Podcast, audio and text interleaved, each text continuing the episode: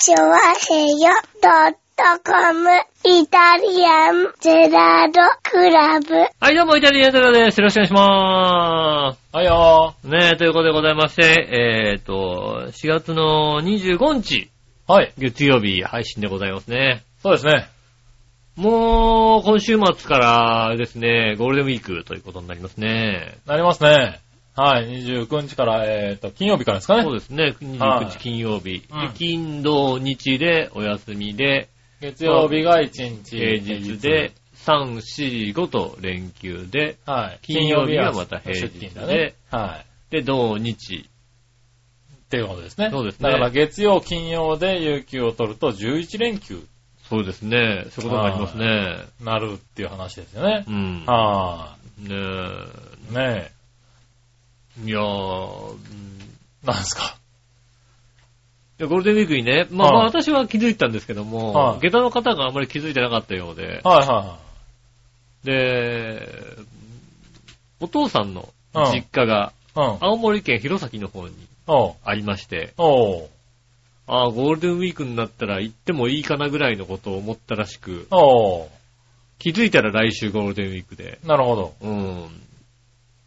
で、かといって、ちょうど弘前城の桜が、はいはい。まあゴールデンウィークぐらい、まあね、ゴールデンウィーク前半ぐらいに満開だっていう話をなるほど。どっからか聞いてたらしく、うん。まあじゃあちょうどその時期に行こうかなということを、はいはい。なんとなく思ってたけども、なんでしょうね、こう、ゴールデンウィークはそんなに近いとは、はいはい。いつの間にかもう一週間前だと。そうそうそうはいはで、こう調べてたらねい。う、ん。どうも、もう満開だと。ああ、なるほど。土曜日、金曜日、土曜日ぐらいの時点でもう満開になってる思ったより早かったみたいなうんね。そうすると、ね、ゴールデンウィークだと間に合わないとうん、。そうだね。うん。そうするとまあね、で、自分のスケジュールも考えて、はいは27、28ぐらいになんとか休みを取って、い。おー。行ったらいいんじゃないかってことを言い出して、なるほど。合流前だからね。確かにね。ね、それだとなんとかまあ、安いし空いてるだろうしね。うん、いけるかなって言ってて、うん。あの、普通の会社で働いてると、うん。あの、なんでしょうね、そこに休みを取る勇気はないっていうことを言いましたけどね。まあそうですね。あの、難しい。ただ、下駄の方は、ほら、あの、先生もやってるので、自分の中で、休みが、そういう休みがあるっていうことがなかったんですよね。ゴールデンウィークも仕事だっていうのがあって。あの、自分の中にその、世間的な休みがここで、はいはいはで自分のスケジュールと違うから、い。まあね。そのその27、28休むっていうのは別はい。に、いや、でもまあ、いいはいいですけどね。うんはいただあれだよね、27、28休むっていううん。と、あ海外って言われるよね、絶対ね。あ、そうなのかな？でも今年はね、割と多いんだよ、そういう人。本当に？28休むとか、から俺みたいに9日を休むとか、まあそうですね。あの、いわゆる、2日と9日、8日？え、うん ?2 日と、えーっと、えー何日だ？金曜日の日ですよ。だからね、そうそうそう月曜日と金曜日休めば、うんずらっと長くなりますから。11になるんだけど、うん2日と6日か。うん。2日と6日休めば11連休になるんだけど、うん逆にここじゃなくて、ちょっとずらして前、その27、28とか、うん。あの、9、10とか、その代わり、2、2と6は出ますよと。ああ。うん。で逆に11連休取りたい人はいるじゃない、うんそういう人たちに、あの、そういう人たちと、だからそう差別化というかね、まあ分、かれて取りますよって人もね、今年は割といるんだってことは、この近くになって分かってきたね。もうなんか、そういううん時代なのかね？そうそう。うんあの、どうなの？時代なのか、今年のゴールデンウィークがこういうね、休みで、みんなこう、何？二日間は有給取れる？みたいな。まあそうですよ。だからまあ、どうせそこさ、二日出たってさ、仕事もないでしょって話そうそうどうせなんかなんだろうね、。万丈一でうん。取りたいね、ここっていで、う。なるよね。なった。あの、毎年だと、そこまでじゃない。で、まあまあ、そことそこで、でも、でうも、ん。15年ぐらい前だったら、そこは出なきゃいけないっていうさ、全体的なプレッシャーはあったじゃないなんかさ。まあそうだね。うんもしくはもう会社として休んじゃうとかね。うはい。そういうのあったけどね。ん。ねうん。だから今年はね、割とみんなで話し合って自由にえ。うん。2日間取ろう。みたいなね。ああ、二日間どっかで、そうそうそう。取るけど、だからまあ、半分ぐらいの人はそこに登録で出れば、うんうん。まあまあね、2か6どっちか出て、出れば、もう1日どっかで休むっていうのを、そうそうそう。まあ、まあ、上司が先頭になってやってくれればさ、うん。うん結構ね、そういう会社が多くなってるのかなっていういやもうだっ雰囲気は。て、今、ね、有給も取らせたいじゃないですか、なんかさ。そうだね、あの、だから、そうそう、あの、いわゆる、有給奨励月間みたいうな、ん。あの、ことに当ててる会社もあるよね。そうですよね。うん。ここで2、3日は取りましょう、みたいな。うんで、まあ、まあ部で、あの、話し合っうて、ん。全員いなくなるのはまずいけど、みたいな。うん。何人かこことここどっちか出てくれれば、そうその前に1日でも、ね、ね、後ろに1日でも、取って、休みましょうみたいな雰囲気は今年結構ね、よく聞くね、なんかね。おー、なるほどね。だから、ね、あの、最初の頃はね、こんなとこ取るなんてないでしょうっていうのがね、ね、ちょっとじわじ一わあったの般的にあが、ったのが、あの、いざ近づいてみると、なんだろう、企業がちょっと協力的になってるね。もう企業の上の方がね、やっぱりね、あの、休まないと。そうだね、そういう雰囲気になってるのかもしれないね、今年はね。お上もうるさいんでしょ、休まないと、休まないとなんか。まあね、ねえ、有給を取らせよう、取らせようとしてるわけでしょ。だから今年なんかこんなじゃ連休にならないだろうなと思ってたら、ん割と周りの人の話聞いてると結構、ああ、のずらっと休みをって行くっていう話を会社員の人によく聞くんう、で、へあなんかちゃんと休むんだな、みんな。ねえ、皆さんそうなんですね。ありますね。いい傾向ですよね。そうだね。だからこそなんかね、ずらすのはいいのかもしれないけどね。ああ、なるほどね。はいはい。27、28ですか。まあ行かないみたいですよ、結局。ああ、そうなんだ。自分の仕事も、あの、先生の方の仕事もね、はいはいあったりね。ああ、うん。調整できず。そうですね。なるほどね。ねあと、ね宿とかいろいろね、こまあね、だから、そうなんだね。そういう意味で、割とずらす人がいるから、う。そうですね。宿も取りにくいのかもしれないうね。ん。うん。ねあのー先週杉村さんが、はい。何？北海道。北海道に行はくみたいな。7、8、9で行くで宿も取りまして、うん。まあ先週ね、値段は言いましたけど、うん。あのね、だいぶ安く2万円を切る金額で。そうですね。はい。行けるみたいいな。けるって話をしましたよね。うん。で、誰か行けないかって話をしたんですけれど、まあね、まあさすがに誰かっていうのは来てないんですけれど、そうですね。まあもともとね、あの、我々の姉さんがうん行けない予定だったんですよ。うん。まあ用事があるのでね。うん。あの、ただ、日月だったらああ、行けると。なんとか。うん。で、あの、ノースサファリの話を聞いて、うん。ノースサファリ行ってみたいって話になりまして。ああ、番組終わったと言われ番組ましたよ。終わった後。うん。はい。吉尾の言ってる話で唯一行きたくなったとこだって言われましたよ。言われたでしょ？俺結構いろんなさ、うん魅力的な場所を言ってるはずなんだけどうん。くだらねえ場所ばっかり言うよな、あいつはって言ってたんですけど、な。初めて、あここは行ってみたいって話になって。うん。ねで、まあさすがに予定を変えられないからえ。、うん。どうしようかってずっと悩んでたんですよ、それでも。うん。一泊二日、北海道結構厳しいんで。そうですね。でそれにお金を使うのもどうかとうん。話だったんですけれど、あのね、先週番組終わった翌日ぐらいかな、うん。ジェットスターがね、あの、セールを始めまして、へえ。僕もセールだと思ってたんですよ。うん。はい。往復で1万価格だと思う2000円でしたから。ね。そのセールを始めましてう、ん。えっと、なんとですね、土曜出発の日曜日帰りっていうのはう、ん。往復で、あの人ね、え8000円で取りまして、ああ、お安いですね。はい。片道4000円4000円ですよ。うん。で、宿も僕が取ってたんで、あ、そうですね。はいまあ宿はあったわけですからね。宿はあったんですよ。で、あの、北海道この時期、あ、空いてるんでう、ん。一人でも結構ダブルルームみたいなやつを。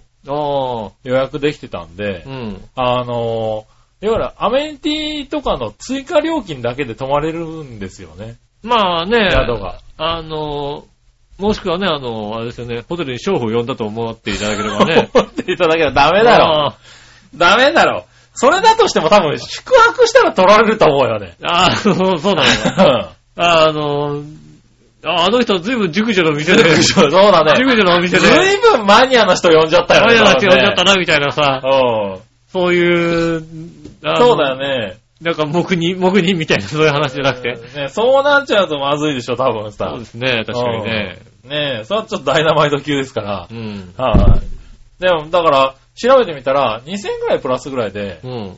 泊まれるんですよ。ああ、ね一人、もう一人。なんで、えっ、と、結局、1万円ちょっとで、一泊二日できると。ああ。うん。あのですね、ホテルのフロントの方にね、うん初日とは違う方がお連れなんですねって言われちゃうわけですよ。違う違う違う違う。言われない言われない言われない。初日と違いますね、なんて。うん。ことをこう、ニヤニヤされて見られる。言われねえよ。言われないの。うん。多分な。違うの？ああ。うん。ねえ、いや、だからね、それで、それなら行ってもいいかって話になって。なるほど、なるほど。途中合流で笑いが来ることになりまして。うん。はい。結局、あれですよ。二人で旅行になりましたよ。ああ、いいですね。はい。いやいや、結婚してから、よ、何の理由もない、いいや、調和表関係のうんイベントとか取材とかが、全くない旅行ってあったかな、みたいなね。そうですね。なんか、伊豆かなんかに一回行ってるだけ。伊豆かなんかに一回行ったけど、あの時もなんかね、なんか理由を。考えて、だ。それがないといけないねって言ってたぐらいだったんですから、あほぼ初なんじゃないかぐらいの勢いですよね。あ。レジャー、はい完全なレジャーでね。完全なレジャー。うん。ねえ、まあ、ノンスタワリの話しちゃうからわかんないですけどね。うん。はねい。え。えあれですね、ほんと、落ちたら死ぬって書いてあるところにね、なんとか旦那さん落とす、落とそうと思う。どっちかが落とそうとするわけですからね。えいや、まあね。うん。いや、もう、あのー全部やってきますよ。ああ、もうやれることは。はい、やれることは全部やってくるつもりで。はい、そうね。まあ、あそこでしかできないことが多いですからね、本当にね。そうですねあのー別料金のプランとかもいろいろあるみたいなんですけど、うん。もう、やれる全ことは力で、全全力でね力でやってこようかと。思っていますよ。なるほどね。あの、虎の絵付けのやつも、うん。あの、檻の外からのやつと、うん檻の中のやつがあるんですけど、うん檻の中の方やってきますすそうでね、中の方ですね。はうん。うん。外の方だと1000円で、中の方だと2000円とか書いてあったんですよね。ああ、中の方からね。これうん中の方が罰ゲームだろうと思いながうらね。ん。はそうですよね。ぜひね。いやってきますよ。うん。なんでね、まああとはね、天気とかの予定もありますけどね。まあね、お天気がね、良ければいいですよね、本当にね。ねえ、ちょっとね、全力でやっていきたいとは思ってますね。ねえ。はい、一応だから僕もね、杉村さんがそっか、あの、一人で行くんであればちょっとかわいそうかなと思って。はいはまあ、仕事が、結局僕はあのね、日曜日休みなんでい。、なるほどなるほど。で深夜の仕事してるじゃないですか。はそうするとまあ、無理をすれい。ば、うん。いける。土曜の、土曜の深夜仕事して、日曜の朝9時に仕事が終わるわけですよ。ああ、はいはいはいはい。で、月曜の夜10時にうん。出勤すればいいわけですよ。なるほど。そうすると日曜の朝9時から月曜の夜10時までは空いてるわけですよね。はいはいはいはい。なんとかならないかっていうのをこうね、おー。チェックして。うん。さすがに成田からになると、ちょっと厳しいじゃないですか、移動の時間が。まあそうですね。うん向こうに着くのが夕方になっちゃうよね。そうですよね。そうするとまあはいはい羽田にこう、行って、うん。あのー、その予定で行くと多分向こうに着いて、うん。晩ご飯を食って一泊して、翌朝、ノースサファリ行っ、なっててね。うんもう、ノースサファリから直帰だよね、多分ね。直帰ですよね。まあ、そういうのをこう考えてね。おー。で、ツアーを見たんですよ。うん。まあでもそんなにね、高くなかった。2万円ぐらい、2万ちょいぐらい。あ、ツアーでね。ツアー、ツアーで。だからあのーはいはいはいねえ宿もついて、はいはいはい。ねまあ、のそう、日月だからね。ホテルもついて、日月で。うん。で、まあでも、あのー飛行機のさ、アレンジによってさ、なんかさ、値段が変わったりするじゃないですか。そうだね。やっぱ早朝とかだと、ね、あの、その基本料金だけど、うんね、ちょうどいい時間だと、行ける時間だとさ、高くなったりするしますよねで、まあ、僕はね、9時まで仕事だから、11時の便でどうにか間に合うかなと思って。それを見たら、でもまあ、あれなんですよね、ゴールデンウィーク中じゃないですか、まあ、日曜日だと。まあ、中だけどね、最後ですけどね。うんまた、そうですね。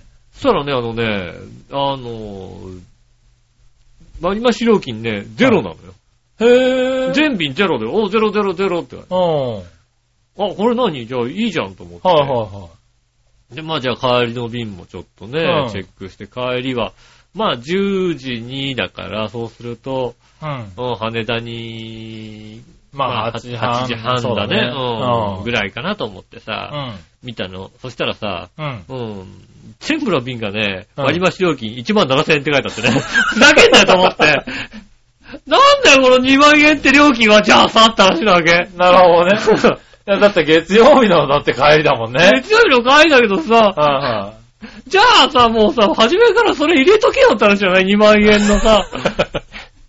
だ日曜、月曜日の朝帰りとかだと多分1万9000円とか、2万円とかなんじゃない？えーとね、月曜日の最終で、うん。ああ、なるほど、逆にね。安いんだよ。はいはいはい。でも、、それ以外の便はすべて1万7000円って書いてあるんだよ。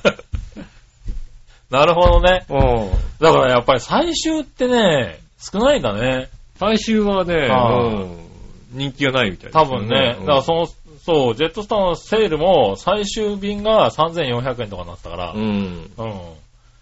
安いなぁと思って。いやーうんね、だからそうすると、その都内にいる人だとやっぱきついよね。やっぱね、ちょっとね、だって、2万円のツアーだっつってんだよって。帰りの飛行機だけで。前の飛行機だけでさ、オオププション1ションが万何千ってどういうことだったらしいでしょだって。なるほどね。何それって。ああ、ねえ。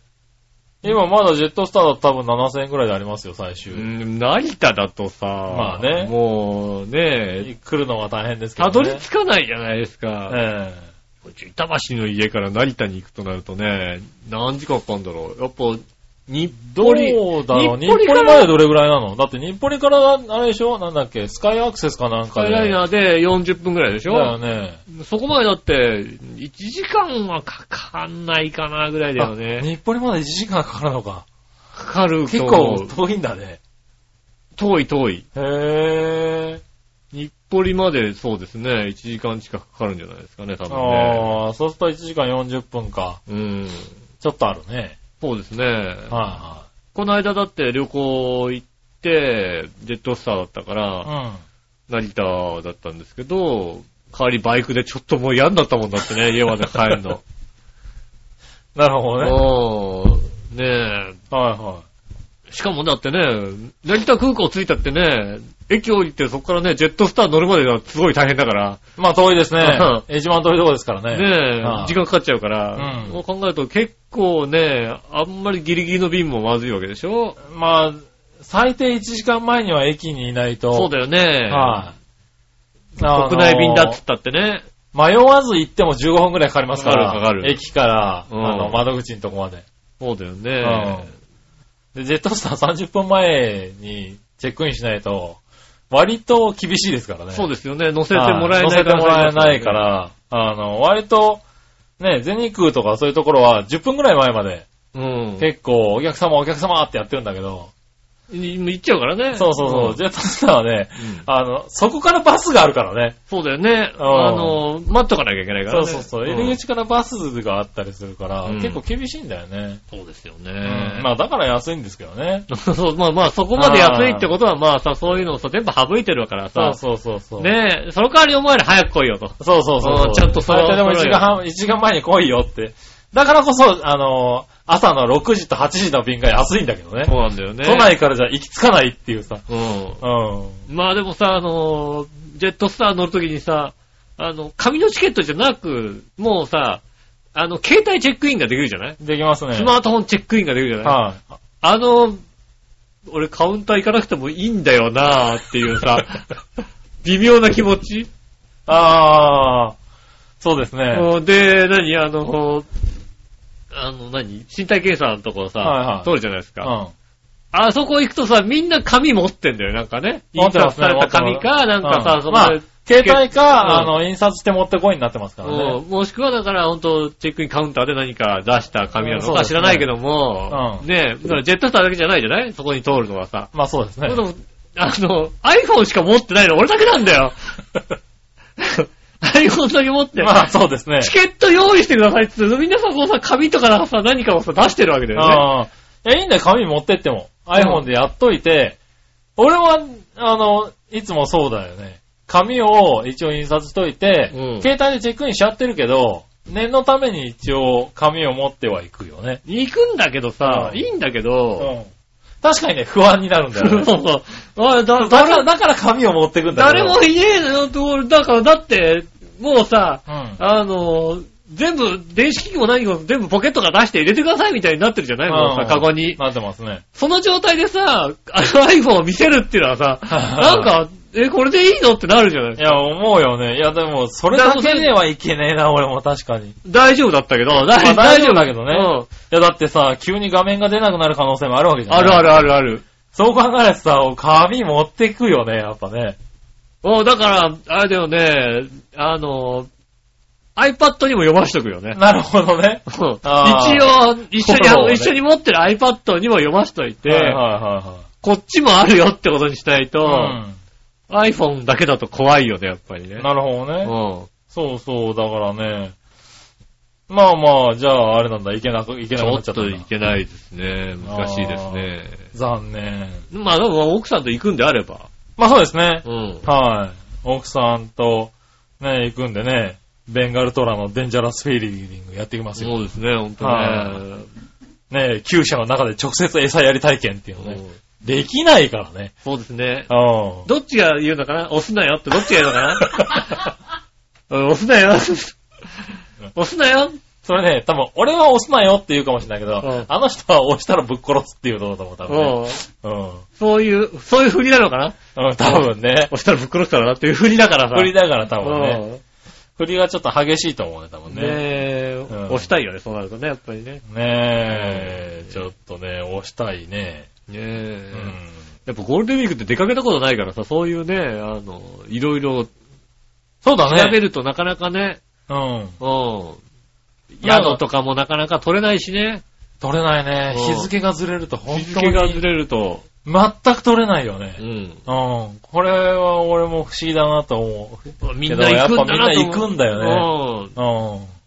うん。でもやっぱね、5月の、まあ、3、4、5のどっかで、たまたま、ポカッと開いたもんだからさ、はいはいはいはい。じゃあね、どっか行けるかなと思ってね、はいはいはい探したけどさ、うん。箱根のさ、全山でさ、は 箱根のね、こう何？あの、い。山で。箱箱根のね、はいはいあの、妹とかさ、そういう限定じゃなくてさ、はいはいはい。箱根っていうとこでさ、検索した。もうしかもさ、金額もさ、あの、設定しないでさ、ああ、はいうん調べてさ、はい。ね、5月3日だか4日だかその辺だよね。ポンって調べたらさ、うん。うん。もう汚ねえ旅館がさ、2万4千円の部屋が1個だけしか空いてない。あ、でも、あえていたんだ。空いてるけどさ、ああ。あの、この旅館だってさ、日付ずらすと6800円って書いてあるやつだよ、だって。ああ、まあね。うん。いや、でも、みんなそうですよ。それが2万4800円、これいけねえよな、みたいなさ。はそうなっちゃうよね、やっぱりいはい。いや、ね。なっちゃうなっちゃうう。ん。あのー、3倍だね、大体ね。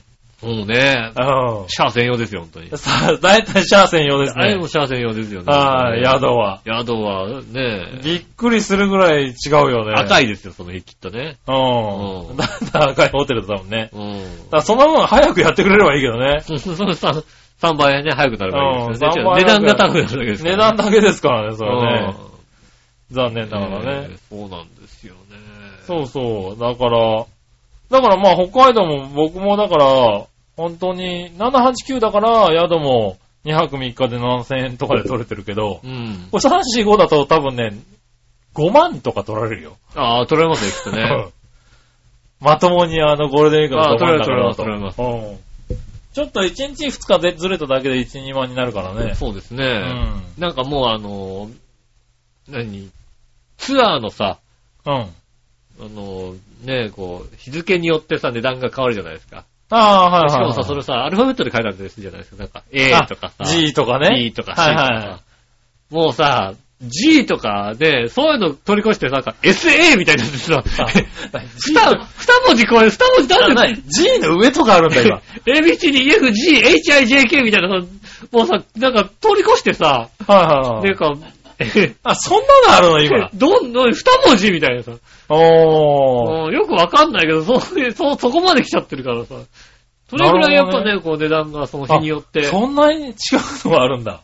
ね、変わってきますから、はいはい。まあ今回俺はツアーを選ばなかったから、うん本当に自分で撮ったからあれなんだけど、そうなんですよね。ツアーってそんないろいろあるんだね。でも、すごい違うよね。すごい違う。で、それもさっきの話じゃないけど、ツアーのね、あの本とかにさ、1万9000円って書いてあるのはさ、うん。本当にピンポイントで1日か2日なんだよね。そうそうそうそうそう、あのー、うん。何？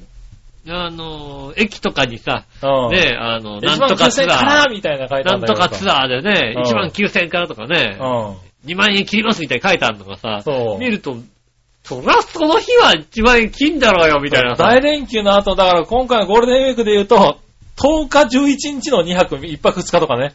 うん、そうですよね。そういう、これいけねえよ。いけねえよ。誰が行くんだよっていうような火ね、曜、水曜出発みたいなやつが。うん。でちょっとずれるとそれこそ1万円アップとかね、うん。なっちゃうし。なりますよね。難しいよね。いやー、難しい。だから、ね、うん。特にジェットスターとかもね、うんあの、言ったようにね、はいその日だけセールが行われたとかさ。そうですね。ねだから今回はでも、だから本当にあの、なんだろう、ゴールデンウィークの最後の週がう、ん。本当に空いてたんだろうね。そんなにこう埋まんなかったんでしょうね、多分ね。こんだけ埋まんなかったんだろうね、うん直前でセールで。もともと安かったのがセールで安く、さらに安くなるってめったにないんうで、ん。で、セールが安いのが1日2日だったかな。で、もう完売したみたいでう、ん。あの、もう今は平常料金で、もう座席数も残りが少ないからすごく値段も上がってて、はいはい。ああな、一応こういう形で完売するんだねっていう。ああ、なるほど。完売させるっていう。完売させるために。ねうえ。ん。まあ、乗せたらね、乗せるときはいいわけでしょって話でしょまあそうだね安くても乗せうんて。ねただ、3500円で北海道行けちゃうのがすげえなーと思いながらね、見てたけどね。そうね。JR でも3500円だったらほんと高崎ぐらいまでしか行けないよね、多分ね。いや、行けないですね。うんはそうだよね。い、えそう考えると確かに安いですね。えそうですね、ん結構、安いよね、なかなかね。安い。うん。あれですよね。北総線とか乗っちゃうと結構なとこまでしか行けないですよ。ああ、そうですね。え スカイアクセスで、スカイアクセスだとね、スカイライナーでね、どれぐらいま、どれぐらい取れるんだろう。スカイアクセスどれぐらい取れるんだろうね、あれね。2000円ちょい取られるよ。多分往復でね、うん札幌より高いと思うよ。そうだよね、多分うん往ね。復しちゃうと、あれうね。んスカイライナーそう高くなる。3500円すげえなと思ったけど、うんまあ今は多分7000、8000円ぐらいになってますけどね。そうですまねあ。それも安いんだけどね。うん。うん。まあ宿、まあそれプラス宿だからね、いろいろ、手間を考えるとツアーも楽なんだけどね。まあね、うん。これがだから、あの、レンタカーつけたりするとまた、ツアーのが安くなったりするわけだよ。あー、そうだよね。うん、二人、二そう、人レンタカー付きになる。そううん。そうでしょ？俺ね、タイムズ契約してるんだよね。ああ、なるほどね。はい。あのね、今北海道にもね、タイムズレンタカーがね、ああ。あるのよう。ん。1時間単位でね、1000円で借りれちゃうんだよね。ああ、なるほどね。うん。あの、タイムズもね、便利。ああ、タイムズ便利かもしんないね。なんで、札幌でちょっと、遠出、だから今回のノースサファリとか行こまあ、うとか。車がないといけないですからね。うん。あの、電車でも行けんだけど、これ車借りてもいいかなとか、うん。小樽からちょっと先まで行きたいなとか、ああ。思うと、小樽まで電車で行きやすいんだけど、そこから先そっから先ね車があって、うんなると、小樽にタイムズがあって、うんそこで車が、まあ6時間借りても4000円とかで借りれああ、ちゃうんで。なるほどね。あれ、これいいなっていうね。あ。の、世の中ね、どんどんこう、ツアーじゃなくても動きやすくなってきてるね。確かにねう。ん。まあ、車も、まあ、レンタカーも、ただまあ、あれですよね。そう、ツアーをちゃんと借りちゃうと、うんツアーについてるレンタカーが一番安いんだけどね。丸3日分、2日分全部みたいになるから、そうそうそうするとね、あの、安くついたりします安くついたりするからね。ううん。なかなかね。うん。うんなんかピンポイントで書いてなるとね。そうそうだったりさ、ニコニコレンタカーだったりね。ううんそういうのの方が時間単位で借りれるところがね、だいぶ増えてるからね。うん。そういうのもいいなと思って。だからまあ手間はかかるけど、なんか、自由が利くような、そうですね。うん、個人旅行もできるようになってるんだなっていうのは、今回よく調べてみたら分かったよね。便利ですよね、そこはね。いやー、そうか。そうですね。だから、なんかこういうことをやってしまうと、なんか旅行に行きたくなるよね。まちょっと休みが取れたら、うんいどっか行ってみようかなって気になるよね。し調べてね、ちょっと安安いですからね。うん。ねえ。それは僕があれですよね、あの、ああ、今日からキャンプ始まったんじゃ、じゃあ行こうかなって気持ちになるよね、やっぱり、そうだねうん。うん。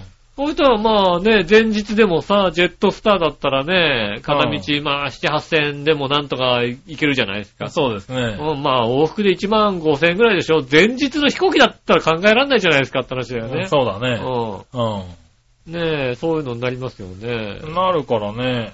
うんうん。なんか、あれだよね、旅行が、旅が随分近づいてるね、なんかうね。ん。簡単にね。そうですね。うん。これはツアーだとし、やっぱね、一人で行くって結構、一人の時点でも一人部屋で追加料金が結構だったりああ、まあまあありしちゃますよね。うから、そういうん。ツアーで撮るって一人だともう結構難しかったりするんだよね。うん。うん。だそういうのが結構障害にはなってたんだけど、割と今回やってみた結果、なんか、楽しいかもって感じになってきたそう。ですね。うん確かにね。うん。北海道だとね、しかもなんかあの、札幌ね、あの、千歳とかだとレンタカーの乗り捨て無料だったりもしますからね。そうですね。うん。あのーどっちでね、うん。さあの、千歳で借りて、札幌で、市内で、うん市内で乗り捨ててても OK みたいな。うん。ねそういうのやってますよね。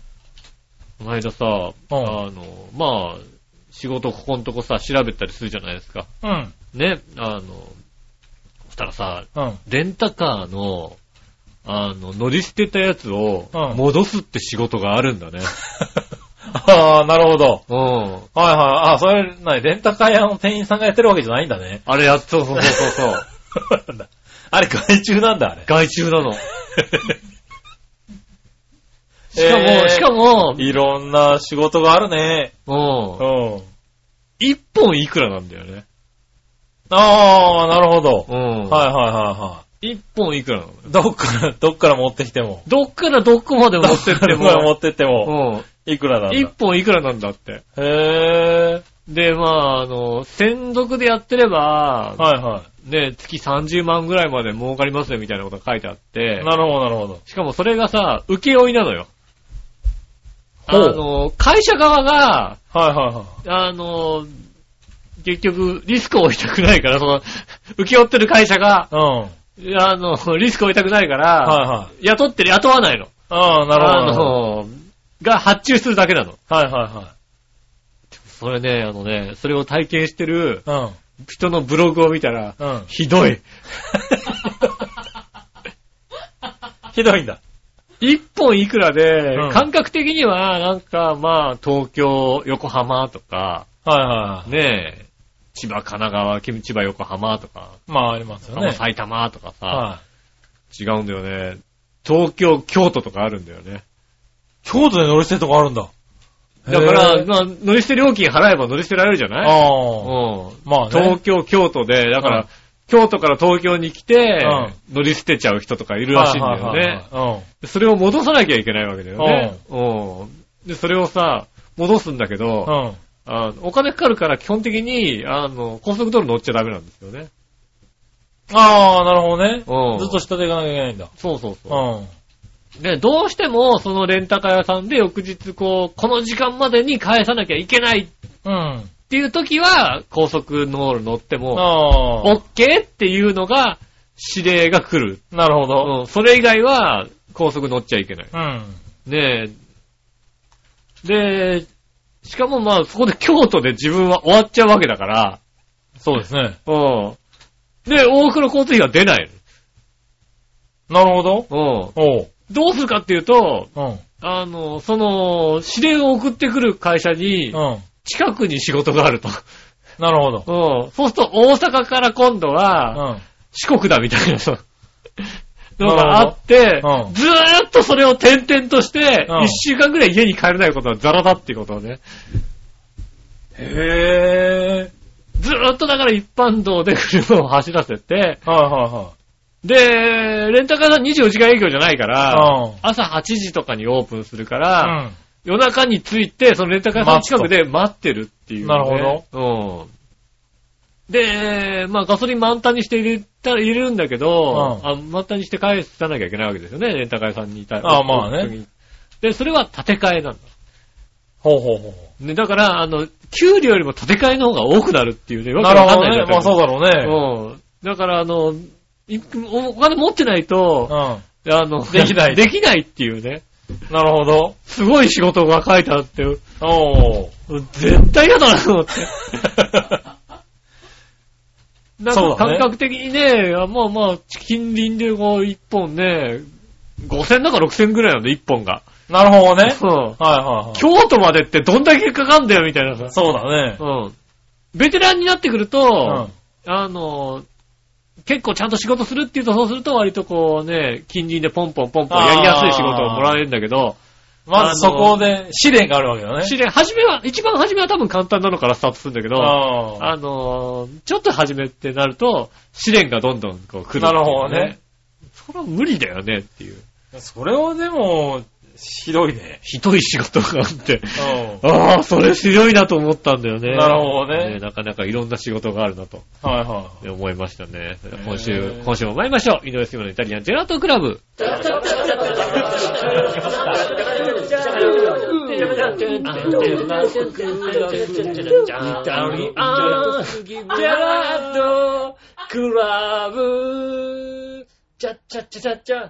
はい、てまして、こんにちは、井上杉です。木村和樹というです。ことでお届けしております。イタリアンジェラートクラブでございます。よろしくお願いはいします。よ以前より、ー。うん。えー言っていた、おう。あの、IT パスポートの試験という。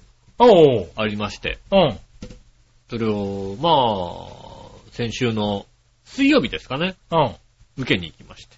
おあのね、うん平日で、あのーゴールデンウィーク前でおう。やってるのがそこしか、で、自分のスケジュール的に合うのがそこしかなかったんですよね。だまあ、なんとか、ね予約して。入れまして。うん。で、前の週の木曜日だか金木曜日の夜かな？ぐらいにこうね、予約して。おう。まあ一週間もあるし、水曜日だかはいはいはい。まあ、予習ぐらいはできるわな。ら。うん。うん。ねえ。思ったら意外と時間なかったね。一週間じゃ予習、予習できなかった。意外と時間なかったね。なるほど。まだ本が読み終わってなかったんだね、あの、あー担当書。読み終わもう、もう、もうちょっとだから、はいはい。言ってたよね、だってね。もうちょっと、まあまあまあ、まあ読めるだろうみたいな感じで。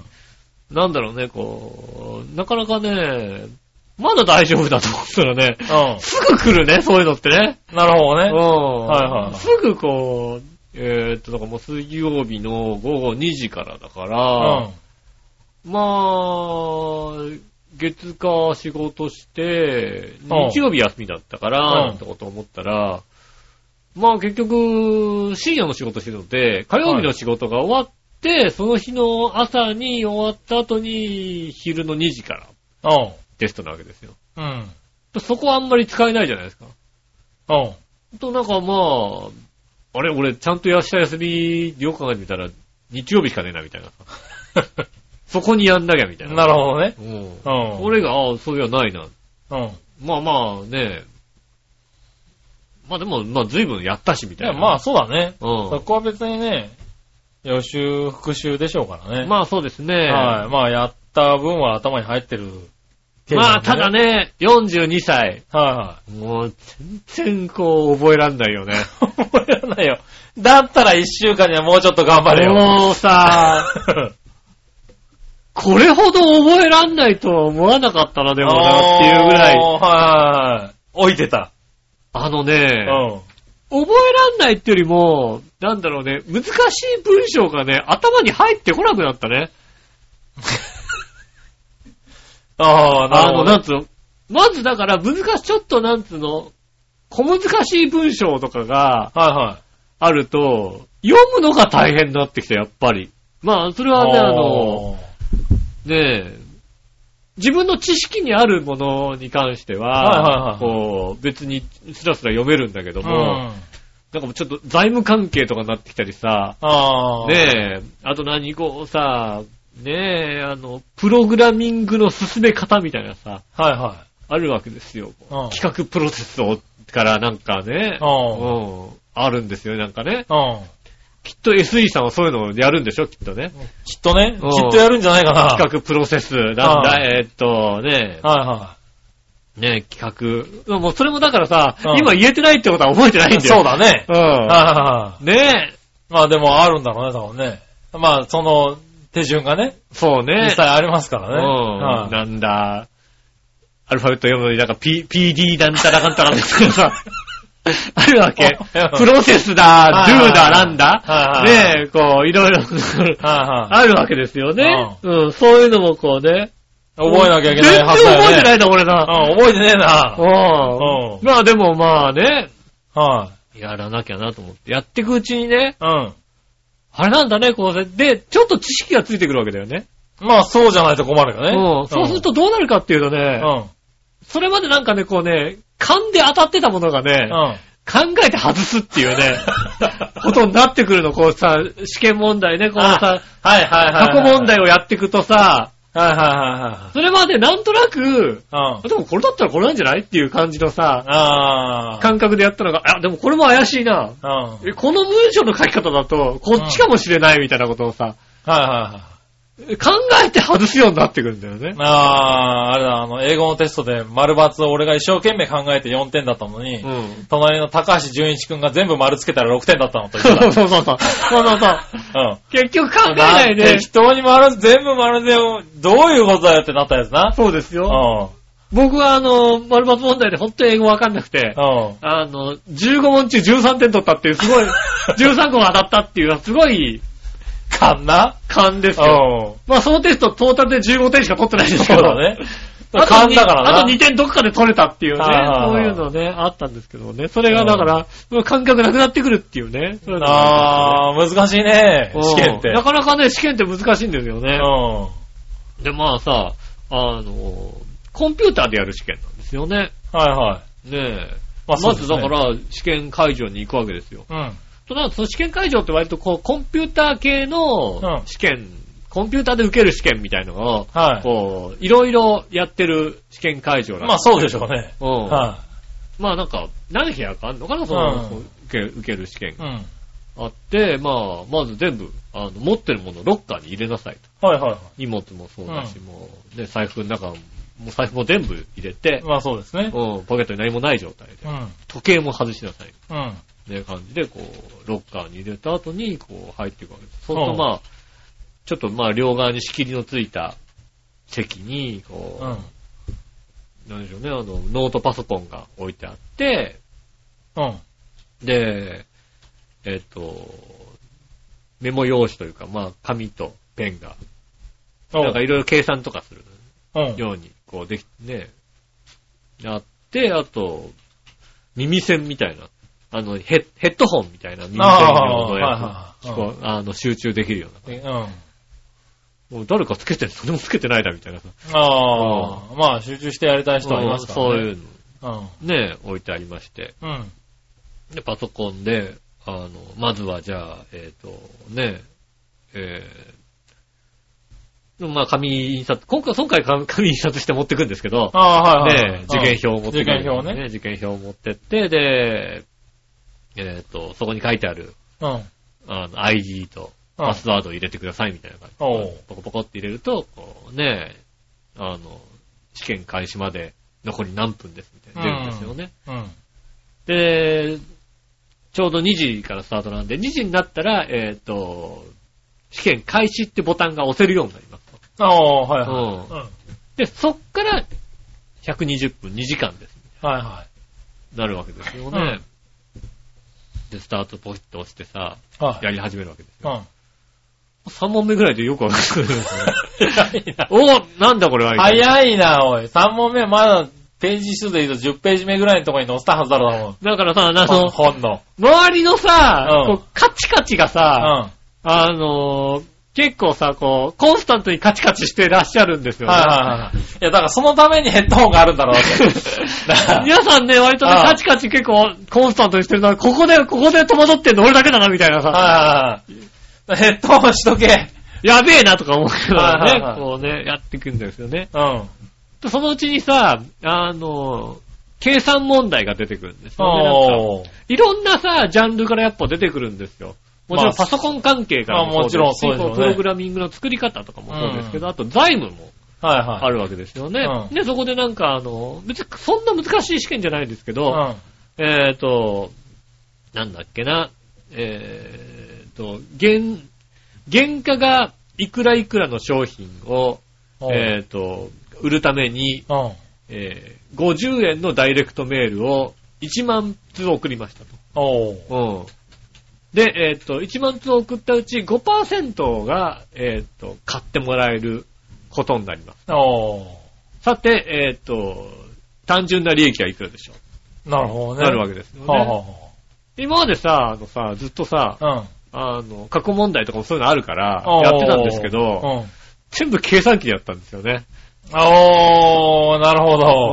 ん。はまあ別にね、できんじゃんと思うい。。まあでも別に、できますけどね。掛け算ができないのも。できないことはないだろ、おい。掛け算？今、今だって、そんなに大きな数字出なかったぞ。出なかった、出なかった。出なかった、出なかった。うん。掛け算とか割り算とかそういうのができないからさ。うん。さできないからって言うなよ。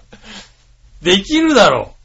えーっと、ちょっと待って。いくら、いくら俺らが卒業、中退した学校がクソ学校でも、そこは教えてくれたぞ。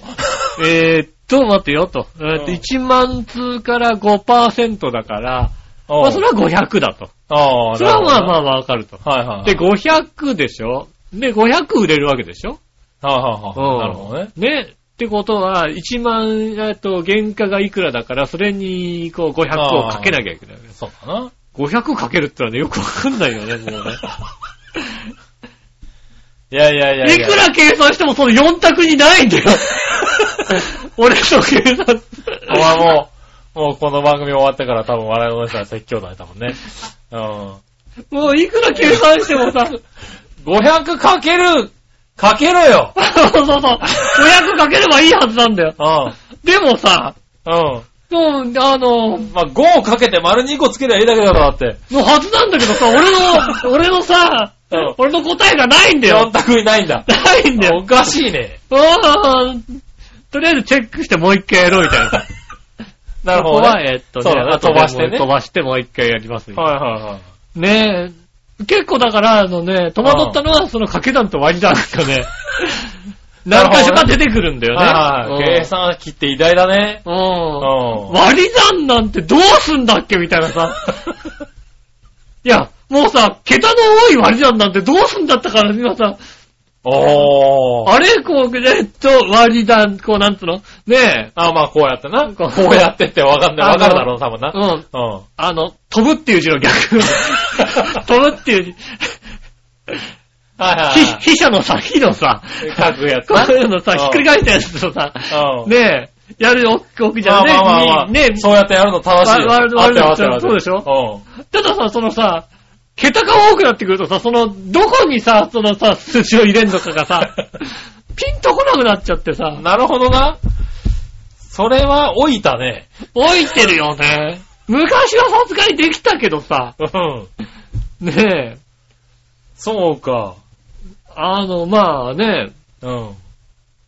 まあこう、結局、500の時も、はいはい。後から振り返って、あ、桁が1個違ってたみたいなさ。ああ、来たよ、そうそうだな。あのね、うん。その後だからずっと、あの、試験してきて、うん頭が慣れてきたわけですよね。おー、はいはいそうす。ると、あの、なんでしょうね。別に計算しなくても出るんだよね。なるほどね。うん。別に計算しなくても、まあ多分多分まあそうだだから、これでこれで、ああ、こうして、ああ、それはそうだよなって思ってさ、それがやってね計算式出すと、その桁数だと多分暗算でできるんだろうな。そうそうそう。あの、何、計算式書くと、うん下ろす段が違う、あの、間違うんだよ。下にこう書くじゃない？そうだね。いくらいくらで500大人になっっててから掛け算をあの形でやった覚えがないもんね。ないでしょ、ほんと。うんあの、真下に行くと思ったら一個こっち側行かなきゃいけないみたいなさ、そういうのがさ、はいはい。なるほどね。あ、これ違った、あそうだそうだ、みたいな。あ、あ、あったあった、これ、これ、いい、いい、これ、いい。ああいうようのいいや、これは、みたいな。2番だ、みたいなさ、そういうので。なるほどね。やってきましたそら苦労した2時間だったね。ねえ。で、まあさ、あのさ、あの、過去問題とかやってるからさ、うん。はいポコポコ解くんですよね、基本的に。はいはまあ大体ね、まあ1時間ぐらいで、いはい。まあ全問行くわけですよ。うん。まあそうだろうね。まあ見直しです、そっからね。はいはいさっきの500とかもね、うん。うん、500かけるも見直してね。まあまあまあ、行くわけですよ。まあ、言っちゃえば大体簡単に、テキテキテキテキ答えられる中に、うん。10問に1問ぐらい引っ掛けがあるから、そそうそうそうそうの引っ掛けに引っかからないかっていう勝負だからね。そうですよね。うん。でもさ、あの、すぐ隣のやつがうさ、ん。50分ぐらいの時にうさ、ん。終わって出てっちゃうんだよ。ああ。うん。うんあの、自由体積だよね。自由体積だから、はね、あの、終了のボタンを押して、うんそうすると、で、あと、あの、ファミレスみたいなボタンがあるから、それポンと押すと、そうすると、あの、あ試験官の人が来てくれて、うんあじゃあ終わりですねって、あの、番号札をい。返して、うん終わりってことになるんですけど、たださ、なんかさ、うん。あの、早く帰ってさ、うん。落ちるのも尺に触るじゃない？なるほどね。うん。うん。いや、まあ、ごもっともですよ。かといって、はい。見直せば見直すほど何か不安がよぎるわけですよ。なるほどね。うん。はいはそこでね、変えてもさ、いいことないなと思うわけですよい。ね。なるほどね。うん。で、まあ1時間ぐらいで終わって、残り、まあ、20問、10問ぐらいかな。でも100問のうち10、ああ20ぐらい、あの、ちょっとチェックつけたのを見直して、で、何度かこう計算、おうーんと、指を折って、ああ、これ、これ、これで決まってるよな、みたいなことになって、80分ぐらいの時に、もう、もうやることないんだよ。はいはいうはい。ん。まあ、であればもう終わり、まあいい。かうん。と。でさ、今の試験ってさ、うん。パソコンでやってるじゃない？はい。あの、終了して、そうすると、うん。すぐ計算してくれちゃうんだよね。そうですね。うんあの、結果が出ちゃうやつとかあるからね。そうそう。まあだから、はいえっ、と、合格証は後から、合格か不合格は後からちゃんと送りますけど、はいはいはい。基本的に、まあ点数的にはうん。こう、こうでしたよ。はいはまあ、何もなければ合格ですけど、んなんかまあカンニングとか後でしてたってのはあだったら不合格になりますけど、うだねみたいな、そういうことで。い。うん。ねえ、そこでこうね、うん。でもそのさ、80分で押して落ちるのは悲しいわけだよね、でもね。いや、まあねう。ん。はいはで、こうね、まあ大体、えっ、と、1000、1000点満点、100問あって1000点満点。い。はいはい。で、なんか1問1点ではないらしいんだよね。1問10点ではないらしいんだよね。はいはいその問題によって、ってね。うん、点数が変わってきたりするらしいんですけど、まあ大体まあ、えっ、と、1000点満点で、ここ合格点が600点。はいはうんい。はい。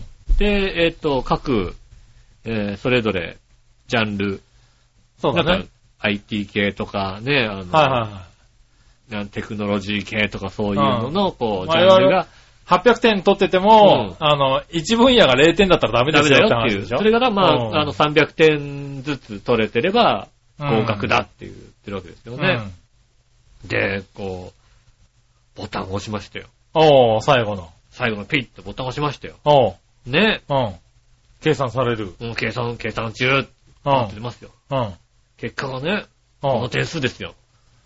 おー、どれだ？おー、また微妙なところ行ったなうん。うんえっとね、総合評価点615点っていや、いうね。微妙だな危ない危ない !615 点だよよかったよセーフ。セーフだよね。う615点って俺、多分何にも勉強しなくても615点取れたと思うんで。ん。なるほほどね。ど。で他の、な平均的に取れてるわけ。そうなの。それがうね、ん。ストラテジ系が630点、マネジメント系が620点、テクノロジー系が505点っていうね。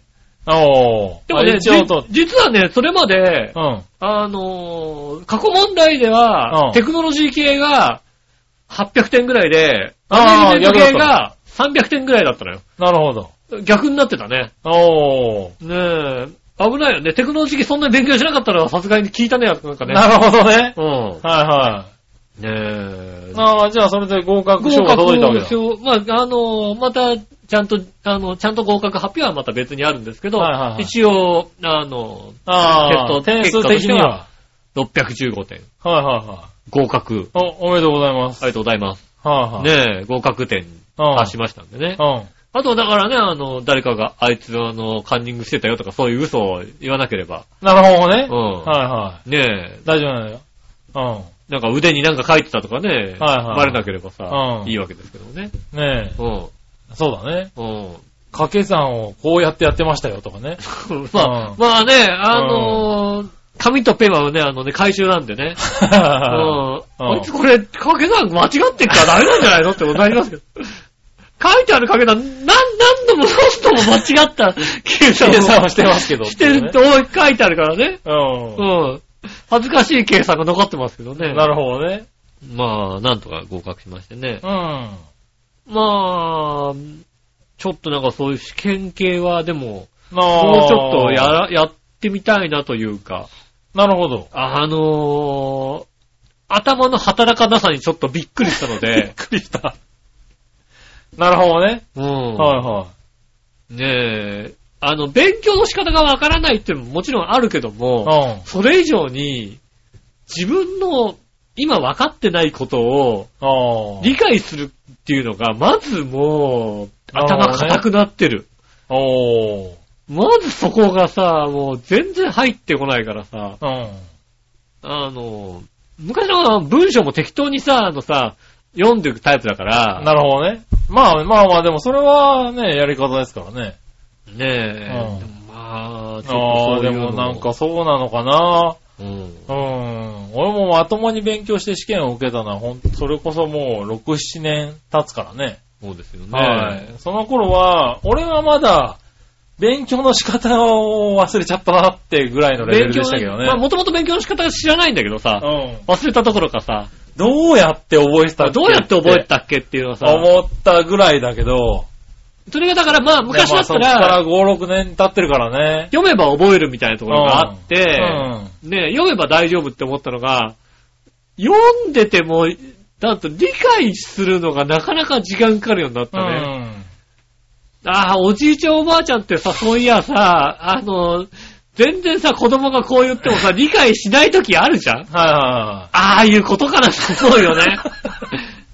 い。なるほどね。うん。まあまあ、でもそういうことなんだろうね。理解度が落ちるんだね、やっぱりね。うん自分の中の常識にないものが入ってくると、うん拒絶するんだね、なんかね。怖いなと思うよね。うん。なるほどね。うん。まあそんなもんなんでしょうね。ね気をつけていかなきゃなと思いますよはいね。はい。ねえ、まあまあ、じゃあ、合ん格ってことで。合格おめでとうっていう。はい。ねねえ、それが就職につながればいいですけどね。まあね、うん。まだだから合格証が来てないからさ、まあね。取ったとは言えないじゃない？まあまあまあまあ、どうなんだろうね。ねえ、まあそうだね一応まあ、あれなのかな電子で発表されてれば大事だろうけどね。一応合格は合格で別にあるらしいんだよね。ああ。うん。だと合格証がないとダメですね。まあだからまあ、一応足したとは書いといていいのかなとかいろいろさ。うん。それはダメだもんね。ダメなのかなやっぱりそれだとね。うはい。ちゃんと合格証が来るまでね。ん。うん。合格予定。予定。なるほどね。何言ってんだこの人になっちゃうのそう。だね。うん。うん。結構ね、あのーそう、証書は届くけど、その前にインターネットで正確にもう合格者って発表されてるようなテストとかあるああ、から、ね。合格者は合格者で、と、うん。そうそう。あのー大丈夫なんだけどね。合格者は合格者でまた5月に発表されて、まうんた発行されるのはその後また、はいえーっと、ね、じゃあ6月だみたいな。そこまではダメだねそうなの多分ねそまず発表されるまではまだダメみたいですね。はあ、ねえ、まあ、じゃあ、それを楽しみにね。そうですね。はい、しておくべきなのかな。そうですね。はい、ありがとうございます。じゃあ、うんそえーっとですね、うん。えー、メール行こうかな。はいはいそしたら、えー、メール。メールが今日は、こちら、ジャクソンママさん。ありがとうございます。井上さん、杉村さん、こんにちはこんに。ちは。最近車を変えたんです。もうやったじゃない。母の軽を借りて乗っていたんですが、母が車を返せって言うし、うん。家族が増えるし、何よりも夫が狭そうなので中古を買い、で安いの買いました。ああ、なるほどね。お 旦那さん体大きいのかなそうだ。ね。K、K ね、K って何よって話 K って、まあ、どの K かもあるからね。うん。サイドミラー手で直さないといけなかったんですけど、うん今はボタンでいいし、ラジオも壊れてないので快適ですよ。あと、おど母さんの K ずいぶんやっちゃってるな。最初から手で、そうねお母さ。んも買い替えた方がよかったんじゃないかうな。ん。うん。ラジオも聞こえないってすごいね。すごいね。うん。はい。何より北海道に住んでて車がないっていうのがすごいね。あ、そうだよね。なかった今までなかったすごいねらすごいね。確かにね。うん。それお母さん返せって言うよね、多分ね。ね。うん。お二人は最近いい買い物はしましたか？ああ、いい買い物ね。いい買い物ね。買い物か。いい買い物をしましたか？買い物、はいまあ、買い物はね、ちょこちょこしてるでしょうけどね。ああ、うん。そうですね。おううんあの、消せるボールペンあるじゃない？はいはいうはん。い。うん、フリクション。フリクション。はい。あれが3色のはい。フリクションええ。があるんですね。うんあれがあの、近所にドンキホーテが新しくできて、うん。それがね、あの、350円だったからね、おー喜んで買ってきたよね。なるほどね。うん。はいはい。フリクションそんな安くなんないんだよ。ああ、安売りしないい。の、フリクションって。なまあ、るほどねほとんど。うん。3色で300じゃない ?3 色だといくらぐらいなの？400、500円ぐらいするんじゃないかな？470円とかなのかな？ああ、そうなんだ。うん。だってあの、何？返しんだけで3本で300円だから。そうですね。うん。はいはい3、三本ね、それ3色ボールペンで350円ってのはね、ああ。安いんですよね。なるほどねう。ん。もう僕はもうずいぶん前から、もう、フリクションなんで、うん。もういくらで買ったんだろう最初の頃に結構しっかり買ったんでね。で、うん僕は4色が出てるんですよ。4色出てるね。はい、4色が出るのを待って買ったんですよあれね。798円なんだよね。あれねはいはい800円なんだよねあれね。そうそう。で、あれ東京での798円なのよ。なるほどね。うはいはい。で、俺ね、ん。うん。あの、悩みなんだけどね、これはね。うん。俺、4色ボールペン、こういう2色とか3色のボールペンってあるじゃない、うん。こういうペンって、ちょっと普通のペンより太か、太くて、この、芯を変えるように真ん中から分かれるようになってるじゃない？そうですね。はいはい。は開けるとね。い。開けるとね。で、この真ん中から分かれるところって結構うん弱いんですよね。弱いですよ、確かにね。で、あの、プラスチックだと。うん。俺ね、ペンを持つ力が強いらしくうて、ん。あの、4色、3色とか4色のこのボールペンだと、うん。こここから折れちゃうんだよね。ああ、なるほどね。ペンが。うん。なんうで、ん。あの、高いやつ。3000円とかうん4000円とかで、あの、プレミアム的に売ってるやつあるじゃないはいはいはあれだと金属でできてるから。あれだと使えるんですよ。まあ、でも売れたことないよね、そんなとそう、こね。折れたことないでしょ、うん俺も聞いたことないんだけど俺が使ってるとね、だいたい半年で折れるんだよね。うん。あ、そうなんだ。だか、ら、持ち方が悪いのか、書き方に力がかかりすぎてるのかう、ん。だから、あの、今はいつもこう4色ボールペンを買うときは、すごい勇気がいるんだよね。ああ。いろんな書き味を考えて考えて考えて、いろいろ調べた結果、これなら使いやすいと。このボールペンなら買ってもいいっていうのを考えて、うん。その、高いやつを買わなきゃいけないからさ。いやー、あの、一色のやつ4本揃えればいいんじゃないですか？一色ね、でもそうするとさ、かさばるじゃない、やっぱり。一案と折れるんだからどうせさ。そうだ、折れちゃうからね。うん。でも一色だと折れないわけでしょここにさ、あ、そう、細いからね。うん細いし、もう、あの、芯だけじゃない。そうそうそう。あれだと折れないよ、きっと。そう、あれだと折れないんだけど、かさばるからさ、やっぱ4色の方がいいなと思って。あで、買って今も使ってますけどね。だから芯だけ変えてね。ーうんう。ん、使ってるけど、フリクションはいいよね。あのー、漫画家さんがおう、使ってておう、いいなと思ったよね。下書きをするじゃないですか。うん、で、本ちゃん書くじゃないですか。うん。で、ドライヤーでダーって消すんだよね。ああ、なるほど、なるほど。うん一気に消えてくっていうのは、あはいはいはいれ見てて、ああ、すげえなと思って。これいいなとは思うけど、君の仕事には何の関係もないよね。うん、別に、全然。その使い方しないよ、多分。あの、ちゃんとフリクションは、だからうん家に置いてあるよ。そうだよね、多分ね。ううん。ああ、安いなっていう話だよね。350円だもんだって。それはね、多分いい買い物ではない。フリクションでだって。まあ、フリクションですうんよ。350円だもん。はい。会心とかすごい使ってるよ。俺は、だから自あフ分でリク、ションはね、減り早いんだよ。ああ自分で使うのはジェットストリームだから、なんで買ったんだよ、フリクション。ゲタの方は便利便利って言うからね。いや、便利ああ、ですよ。そっか、便利なのか。皆さん便利って言うからさ、僕も便利だと思って。ああ、じゃゃあ持ってた方がいいかなと思ってさ、買っちゃった。買っとこうかなと思って。なるほどな。うん。それはやっぱいいし買い物ではないんだ。そうなの。な。ねああ。ああ、でもまあそうだね。え。うん。うんうん。確かに。でも、折れるって聞いたことないね。俺折れるんだよね、この、プラスチックのやつだと。うん。こっからパキパキパキパキ。あれなんじゃないの？あの、ねえ、うん。副写かなんか書いてんじゃないよね。副写なんかあの、ヤマトのさ、あの、うん送り状かなんか書いてるああ、こうね、力入れて書かなきゃいけないのね。うん。そういうわけではないんだけどね。あの、ダイエーでバイトした頃のさ、んあの、あの、返品伝票とか書いてる、そうだ、強くなはない7枚副写だったから。そうだね。うん。うんあれの癖とかついてんじゃないの？そういうのやっちゃうと割れ、折れるよね。うそう、割とね、こっから折れるんだよね。この真ん中に接合部があるペンだと。ん。なんかあの、なんだろう、ストレスとかあるんじゃないの？ストレスのあんのかな？家庭とかに。これなんかね、不思議なんだよね。家庭とかにストレスが、ああ、でもね、それはね、残念ながらね、うんあの、家庭を持つ前からだからね。ああ、そうなの？そう、違うと思う。違うんだよね一応ね。うん。うん。それだったらね、あの、理由が簡単でいいんだけどね。そうだね、理由あか。ねそう、だから、長年なんだろう、愛用できるボールペンって見つけられなかったんだけど、うん。フリクションでやっと見つかった感じだよね。ああ、なるほどね。うん。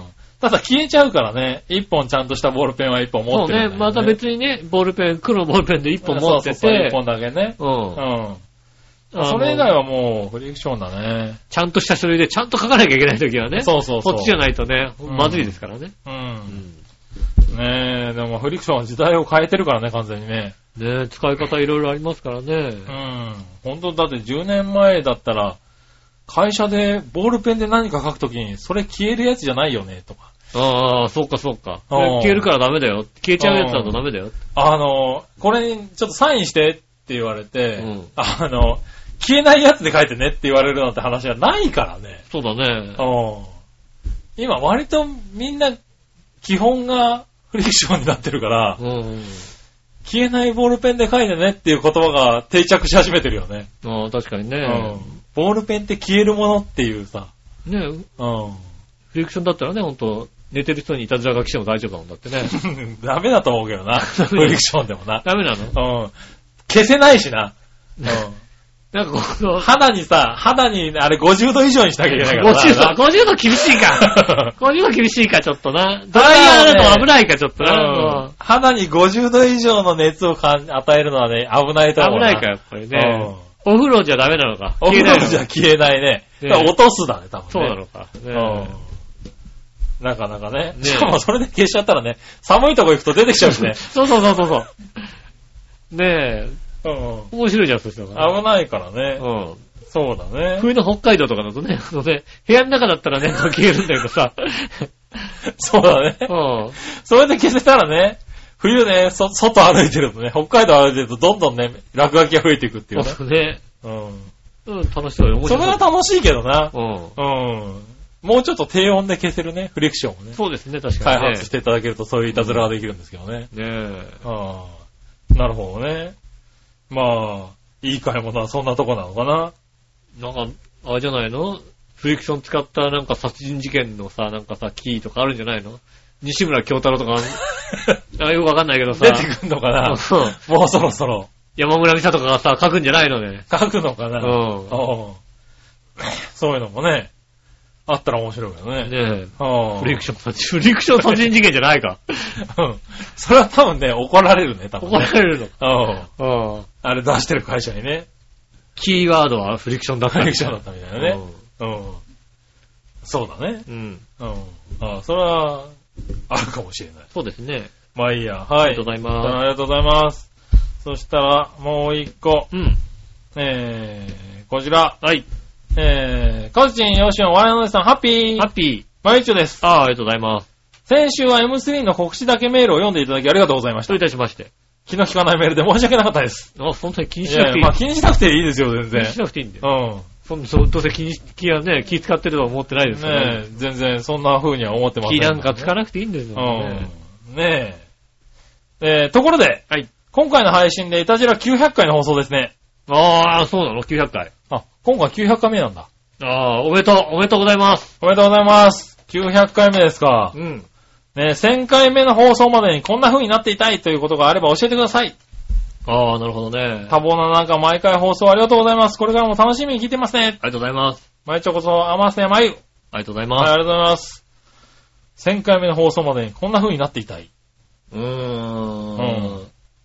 まあ、できれば、ねできれば。杉村さんと奥さんがね、婚姻関係を続けていたらいいなと思いますよね。そうだうね。ん。1000回目までうね。ん。うんなんとか。1000回まであと2年はあるからね。あと2年ありますからね。はそこなんとか続けていただければいそうだね。いいかなと思いますよね。あーそうだね。それ目標だね。目標はそうですよね。うん。まあ、そこ過ぎたたらまあ、まあいいじゃん、もういいじゃん。そうだねん。1000回を目標にね。うん。それ我慢できんちゃったそしたらね。ね。ううんん。あと2年、あと2年。あと2年ね。ねそれはそうだえ。な。うじゃあそうしよん。ねえう。。はい。続いて、まあ、あとね、900回記念でね、うん。あの、イタジェラの、おう。なんと、おう。なんと。900回記念でございます。900回ということでございましてね、はい記念で、おう。ね、イタジェラの番組のうん。ツイッターのアカウントと、うん。ね、えっ、と、Facebook のページと、うん。インスタグラムのね、うん。ページが、イタジェラのがね、うん。できますんでね。お、できるの？うん。おう。誰が作るの？うん別に俺が、おう。うん。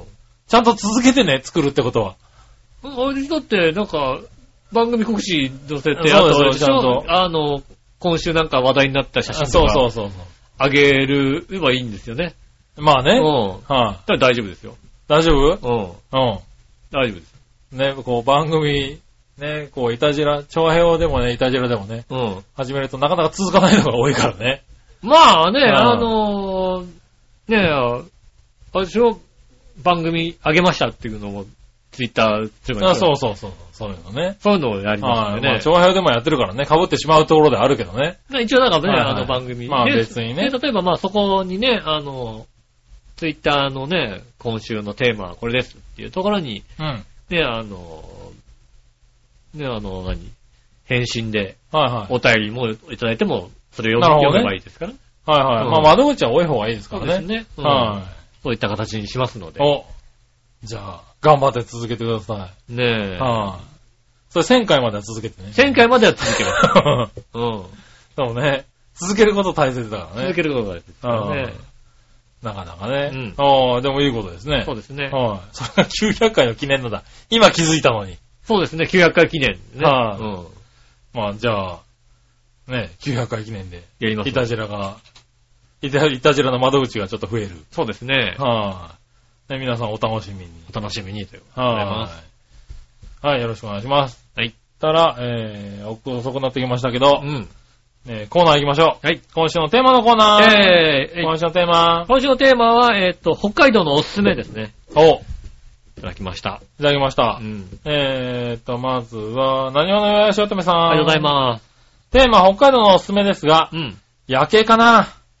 あー、なあとは、ね。えー、美瑛の初夏の風景とか、うん。夕張メロンとか、うん。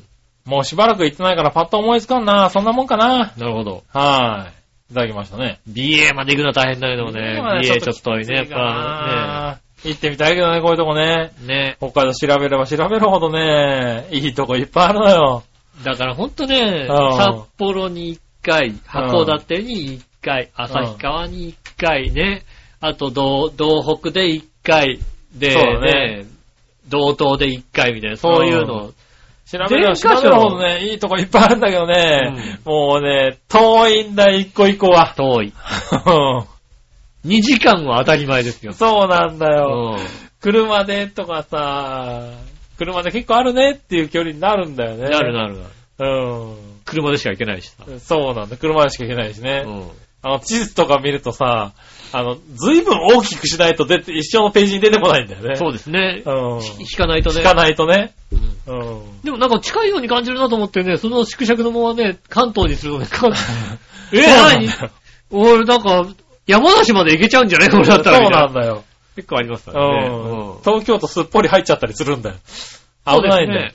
うん。あの、やっぱ北海道ガソリンスタンドも少ないじゃないですか。はいはこの間なんかその話を家でしててねい。、うん。ガソリンスタンドどれぐらいこうね、ないのかなと思って、北海道のガソリンスタンドをこう探して、こっからここまでないなっていうところがあって、あああ、それってどれぐらいなのかなと思って関東で探したら、あ。うん。だいたい東京から、うん。えーっと、そうですね、伊香保温泉ぐらいまで ガソリンスタンドがないっていう。満タンでもちょっと危険だなと思うよ、ね。大丈夫かなっていうねうん。燃費悪いね、昔のね、あの、高級車とかだとね。そううん。リッター5キロぐらいしか走ってないからね。しないと。あれ、ねえ、しかもさ、両方ともそれがさ、昼間しかやってないんだよ。10時から、あれ6時までみたいなさ。なるほどうんね。そこはどうしても一泊が必要だと。一泊必要だよね。そこさ、で、通り過ぎてあそこに行けばガソリンスタンドあるってってさ、それ8時間のうちに果たしてつけるのかって話だよね、なんかね。そうだね。うん。すごいよね、だからね。いちょっとね、北海道尺度がやっぱ違うんだよね。縮尺違いますそよねう。、怖いねうん。でもね、行ってみたいとこいっぱいある。確かにねあります。よね。ありがとはい。ありがとうございうますござい。ます。はい。じゃあ続いて。うん。さあ、どっちのコーナー？イェーイえいさあ、どっち？えっと、肩こり腰痛どっちっていただきましたね。おう。なるほどねう。ん。えーこちらも何屋の岩橋乙女さんからです。ありがとうございます。うーん、どっちもあるけど、腰痛は2年前にぎっくり腰になって以来なってないけど、肩こりは当たり前になってるから肩こりに1票。ああ。逆にあれなんだね。腰痛はぎっくり腰になってからなってないんだね。ね、すごいね。なんか慢性の腰痛じゃないんだね、じゃあね。そうだね。うそれがそこできっちり治してね。ん。そんな治る良くなったの治るなんてあんのかな？ねえ。はあ。ね逆にぎぎっくりって、ねえ。もうぎっくり腰やったことないですけど、え。やったことないね。ただね。本当にやい。ばいっていうね、でもね。うん。でもここね、1年2年ぐらいうで、ん寸前は2回ぐらいあるよ。俺。うああ。ん。うわ、今の危なかったっていうの。もううちょっと、もうちょっとやってたら多分もう俺は立ててないとか。でうも、ん。実はその危なかったうは、ん。そうでもないってことそうでもないんじゃいないの？わかんないけど。本当のぎっくり腰予告なしでしょだってなんか。ああ、いやでもまあ、あるじゃん。なんか、まあじわ種類はあるってじいうじわじわってくるやつもあるし、そう、ねそうねあの、いわゆる階段とかで、うんこう何、こう、踏み外して、踏み外してねうん踏ん張った瞬間に行っちゃったとか、うん。それ、それがだから何度かあるのよ。なるほど、なるほど。踏ん張った瞬間に、こ腰に、こう、じわーっと、あの、あったかい痛みが、あの、なんだろうね。うーんセーフっていう。あの、黄色から真っ赤になる寸前みたいなね。赤になったら終わりじゃないですか。オレンジぐらいで、うんもう一個緑に持ち直したみたいなね。ピカーンシューそうそうそう。が2回ぐらいあるんだよね。ああ、なるほどね。そう、だからあれ赤になってたら多分やっちゃってたってことなんだろうな。まあそれと別にね、急に本当に普通に歩いてたら、グキってなっちゃうとかってありますもんね聞くからね。うん。どっちもあるけど、それはあるけど、やっぱり俺も肩こりだな。慢性だからね。ああ、うん。腰ですね、どちらかっていうとね。ああ。肩はまあ、痛いけど、うんうん。凝ってるけど、まあ、我慢できる程度みたいなるほどねな。感じですよね。おー。そうだねう。ん。うーん、そんなとこかな。まあね、仕事の仕方にもあるそうですね、仕事のね、いろいろありますよね。うん。ねありがとうございました。はい、コーナーはそんなとこかな。ありがとうございます。はい、そしたらもう一個、普通オタが来てたんで読みましょう。はいはい。えーっとね、ちょっと待ってね。こちら、京奈さん。あありがとうございます。りがとうございます。井上さん、局長、有野さん、こんばんは。こんばんは京奈です。はい。22、23日、4月、うん。松田スタジアムで広島阪神戦を見に行きました。ああ、なるほど。おー。席は両日とも内野砂かぶりで同じ席です。ああ、いい席で見てるね。内野砂かぶり。はあ、内野の、あのーだからまあグラウンドレベルベンチと同じぐらいの。高さで見れる、ベンチの横ぐらいのところだよね、多分ね。多分そうですよね。うん。ねえ、えー目の前に選手が来るワクワクの席です。そうだよね。はい。試合が始まって目にしたのは、高城コーチバッターボックスに丸かぶりでした。あー、そっか、三塁コーチャー三塁のコーチャーが。高城コーチがちちょうどねえ、丸かぶりなんだ。はい。写真がこちらですね。あー、丸かぶりだ。はい。三塁コーチの尻しか見え尻ない、しか見えないやつですね。はいこれがだから、あの、スタンドだと、あのちょっと上になるから三塁コーチャーがいたところで、あの、バッターボックスが見れバッターボックス。見えるんですけどね。はい、あこれは辛いね。そしてそうだね23日、広島の先発は黒田。あー、いいじゃないですか。いい試合だ。ねえ、黒田の試合はもう、はい。黒田のピッチングをかなり興奮して待っていたんですが、うん。今度審判と丸かぶり。あー、審判が、審判のおけつしか見えないじゃないですか、黒田がさ。はいはいはい。確かにね。中ぶり席だとこういうことが起こるんだね。そうですね。はあー、なんだろうねい。。バッターボックスの方を見てもその日は、高城が陣取ってました。高城、高城が、ピッチャー見たら、あの、審判、バッター、バッターボックス見ると、高城サードコーチャーが当た高って。城さんがね、いるわけだね。そうだね。いやー、名コーチですよ、だってもう。で、ピッチャー見ると審判の尻しか見えない。今もうサ辛いード、なサードコーチでうん、一番いいコーチです、高城さんってだって。そうなんだ。うん。でもこの試合、試合見に来てこれは辛いな。確かにね、あー、なんだろう。自分の思ってた砂かぶり席の場所と違うね、なんかね。ああ、そうなんだ。あのー、え、なんか、ベンチ楽、楽天スタジアムうは、ん。ベンチとネット裏本部席の間ぐらいなんだよ。砂かぶりあ席が。あはいはだから、割とこう、なんつうの、キャッチャーの斜め後ろぐらいのところからはいはいはい砂かぶりで見れる。けどあ、そうなんだ。うん。俺だから逆の方、だやっぱり三塁コーチの後ろぐらい。あれですよねやっぱあの見思ってたけど。あの、他の球場で言うと、ね、あの、何？えっ、と、あの、なんだろう、神宮で言うとブルペンがあるようなところじゃない？そうですね、内野の、内野内野から外野の間ぐらいのところですよね。うん。確かにこう写真で見るとこのこの位置なんですね、確かにね。ああ、そうだね。うん。はいはい。あのーなんでしょうね、イニング間に、あのー選手出てない選手が走ったりするところですよね。そうだね。うそうだよね、多分ね。ファールグラウンドの端っこのところでん。ね。うん。うん。エキサイトシートとかそういうところに、があるところだね。あるところに、うんがちょっと掘られてて、あそこ掘らなくていいと思うよ、でも。あそこは掘らなくていいよ。エキサイトシートは掘られてないもんね。掘られてないもんだ。うんそうすると別にそんなにさ、審判も邪魔だなと思わないけど、そうだね。あそこ掘ってると高城邪魔だよ、確かに。確かにそうだ。そうだね。うん。はい。ねえ、えー、ちなみにですうね、ん。えー、続けてがあって、いつもの試合の前の練習をネットでかじりついて見てるんですが、うん。まあ今回は特に楽しかったですね。あまあね。あールーキーや若手のが元気だし、監督コーチは派手だし、うん。えー、それに下柳が来てる。ああ、下柳は、なんでここでテンション上がってんだ？ねえ、うん。下柳好きなんだしね。な下柳好きだもんな？うん。写真撮りまくってしまいました。ああ、そ、それとテレビで見てちょっと思ったんですが、うん。実際に見て確信しました。横田が可愛い。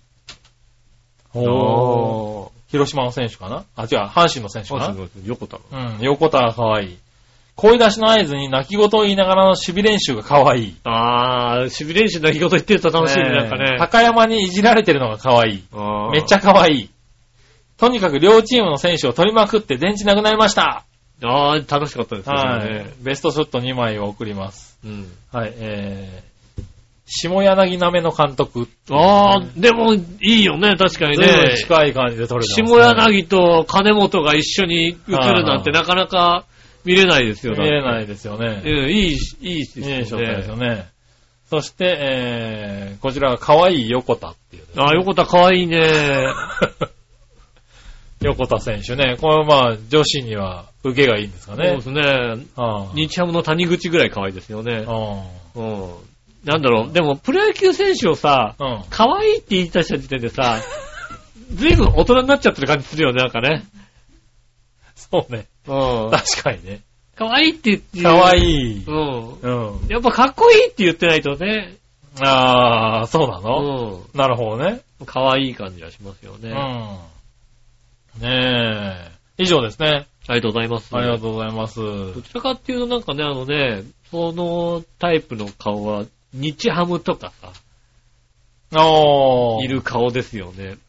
パリーグどちらかって可愛いじゃないですか。かわいいですね。あの、なんでしょうね。まあ、今ではないですけど、うんちょっと前までパリーグのピッチャーって割と可愛い系かわが多いい系が多かったたですね。ね。確かにね。ねうん。あの、俺はロッテって思ったよね。うん、そうね。やっぱりねうんうんだからなんか、涌井のか若い頃とかさそうそうそうそう。ロッテもね、可愛い選手が多かった。あの、杉内の若い頃とか可愛いんだよ、なんかね。確かに可愛い感じがしますよね。ねえ。いいですね、だからね。阪神はもうちょっと武骨だってほしいよ、なんかね。そうだね。阪神ははもうちょっとなんかこうね、あの、強くあってほしいよね。強くあってほしい。確かにねうん。で、広島なんかもっとね、じゃがいもみたいな顔しててほしいですよね。みたいなって言うなよ。じゃがいも王子みたいな顔しててほしいですよね。はあ。ねえ、各球な色々ね、こうね、あの、色があります。色がね、うんありましたけどね、今、色が変わってきてるんそうですね。はあもうちょっと可愛い子。でも可愛い。まあ可愛いってなっちゃうのかな、やっぱりな。うん。まあそうだろ、若手の選手見ると可愛いよね、やっぱりね。まあ、そうだろうね俺から見てもね。まあもうもう僕らから見たって、だってもう完全に子供の世代ですからね。そうですよね。はもう、大大ベテランですから、僕らも。い。いや、それはそうでしょ。だって僕ら見た、ね、時代の選手がみんな監督ですから。だって、かん、年下だった監督もりするんだよ。、監督ももうやめ、引退したりしますからね。うん。うん監督、あれ、ねえ、ナミレスはだって年下なんだよ。いや、まあそうですね。だから監督は年下になっちゃってるんですよ。ねそうです。だから、ね、それこそ、原とか清、あの、中畑とかはね、もう監督辞めちゃってるわけですからね。そうですね。見てた世代がね。世代がね。うん。うんねもうバリバリ見ててさ、ね中畑だ、ね、うん原とかね、そういうのがさ、監督になったりね、うんあの、バリバリ見てたね、こう、いい選手が捕まったりしますからね。しますからね、確かにね。はうん。やっぱ薬やったかみたいなことになりますからね。はうんねえ。い。まあ、しょうがないねね。。そういう話もあるからね。そうですよね。まあ、しょうがない。可愛いでしょうがない。可愛いになってきますよはね。ねえ、もう、高校野球なんて可愛くてしょうがないですよ、あ、まあね。うん。はあ頑張ってる人だ見るとね。んねえ、お便りありがとうございます。はい。えー、ねえ、まだまだメールもお待ちしております。よろしくお願いします。えー、宛先ですが、調和表のホームページ、えっ、と、お便りのところからですね、えーメールフォームが開きますんで、そちらの方で送ってくださいませ。えーっと、ね、直接メールも送れます。えー、メールアドレスは、調和表アットマーク調和表 .com こちらの方に送ってくださいませ。うんえー、ツイッター、フェイスブック、えー、インスタグラムうん。等やりますんで、おう。ねえ、詳しいことはね、わかりま次第また、ねえ、番組方、えーっと、調和表のホームページだったり、ねえ、えっと、番組の方でお知らせしますんで。はまあ、うん配信されて2、3日経ったら、まあ、検索したら出てくるかもしれないですねい。。なるほどね。うん。はいはねえ、なので、ぜひぜひ、えー、ね、来て、なんか書き込んでいただければ、い。はい。ね、面白かったとか、感想だけでもいいんでね。うん。うん。で、まあ、あの、そうやって書き込んでいただいた場合は、こちらの方で、番組の方で、紹介する場合もありますので、そうですね。うん。ではい。その覚悟を決めて書き込んでくださいませ。よはろしくお願いします。い。はい。ということでございます。今週もありがとうございました。はい。来週はもうゴールデンウィーク突入ですね。そうですね。ねえ。